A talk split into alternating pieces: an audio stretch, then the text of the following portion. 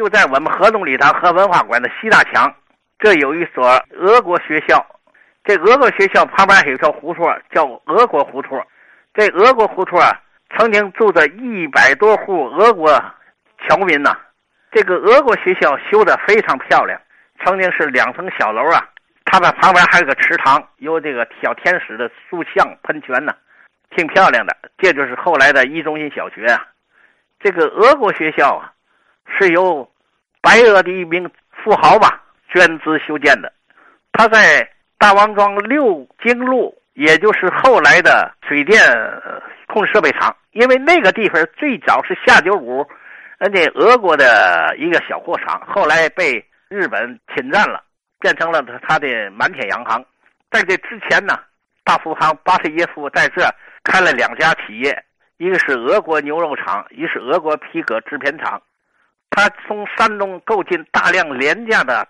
优质的大黄油啊，通过铁路运到下九股这个俄国小货厂这儿，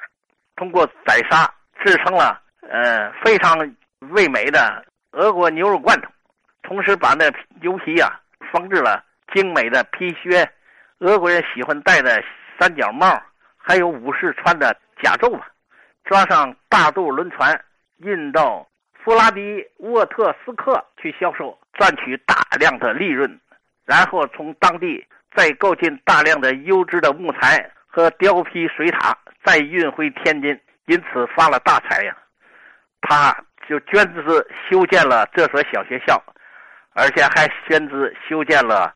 呃，俄国教堂修建了俄国的俱乐部，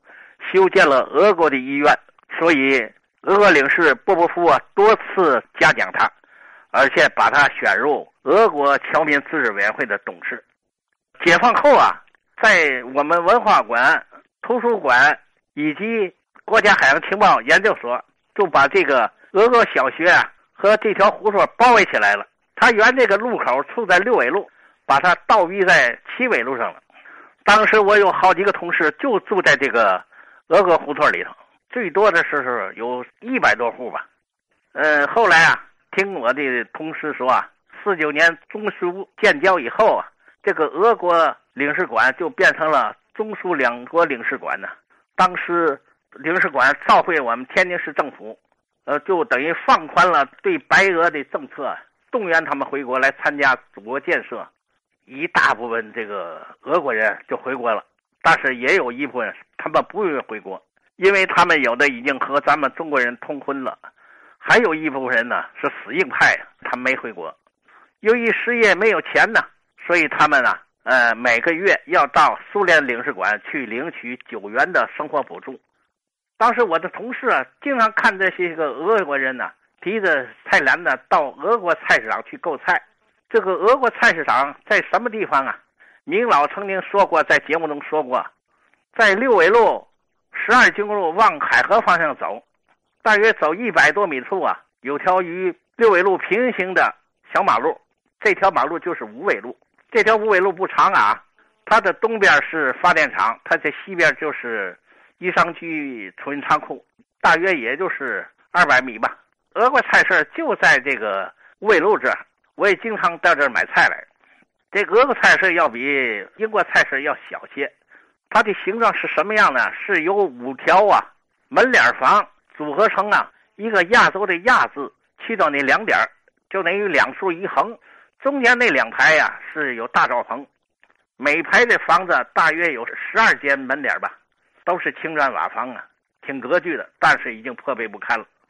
当时我一个就听见一个卖酒的老板在那嚷嚷，说我过去在这卖酒啊，居然有一个大老讷啊，他拿了两张卢布，一看是假的，我就跟他嚷，你这是假的啊！这个大老呢拿钱就跑了。这个俄国菜市到了二零一零年就拆掉了，建了新华广场了。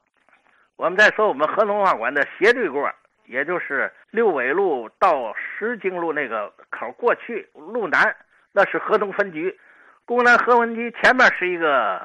看守所，后边有个非常豪华的豪宅吧，两层楼，那是公安局办公楼。这个楼啊，它的原身是大清邮传部部长陈必清的豪宅呀。俄国人把它拿来开辟成了俄国工部局东部分局，当时这个分局的局长依然由俄国工部局热波拉斯基来兼任。热波拉斯基呀，他为此还在十三经路和六纬路交口建了一个俄国税务局。这个俄国税务局啊，我印象当中啊，好像有四面钟，修的很格局的。但是五七年中央音乐学院搬走以后啊，这儿又成立了音乐学院，所以好多这个天津音乐学院的教职员工房子紧张，所以就把这个税务局给拆掉了，建成一个四方的口字形的大院儿。紧挨着俄国税务局北面一墙之隔是呃天津市河东区的劳动局和河东经济员办公室，这就是俄国的俱乐部。这个门脸修的特别漂亮，它有一个像那个马场道那个西湖饭店，那前面有门廊，有上马道、下马道，还有台阶进去以后是个大厅，有酒吧呀，什么餐厅。在后边还有一个院子，呃，露天院子，大约有两个排球场那么大。再往后走，有一个小楼，这个小楼是河东经委办公室。我们有一个大中国人吧，他叫刘英才呀。我那阵经常找他去要广告客户，他就说这个地方，呃，是俄国俱乐部吧。所以过去大批的俄国侨民每年的二月九号都要在这集会，庆祝东正教的教主啊，圣母玛利亚诞辰日吧。所以这里头这个建筑，现在我不知道还有没有。另外，它后面那个楼啊是个赌场。我们从俄国的俱乐部夜总会沿着十三经路往前走，过一个路口就来到了十三经路和八纬路交口，以这个画一个圆心，这就是俄国广场，也称为伊古拉比国大帝广场。四九年十月一日夜晚到凌晨，我们天津各界二十万群众带着庆祝看点集会，当时。周边呢还有庄稼地了，因为那阵儿它东西开发的比较晚，唯一的现存有条道路就是西京路，因为这俄国广场还有一个正南正北正东正西的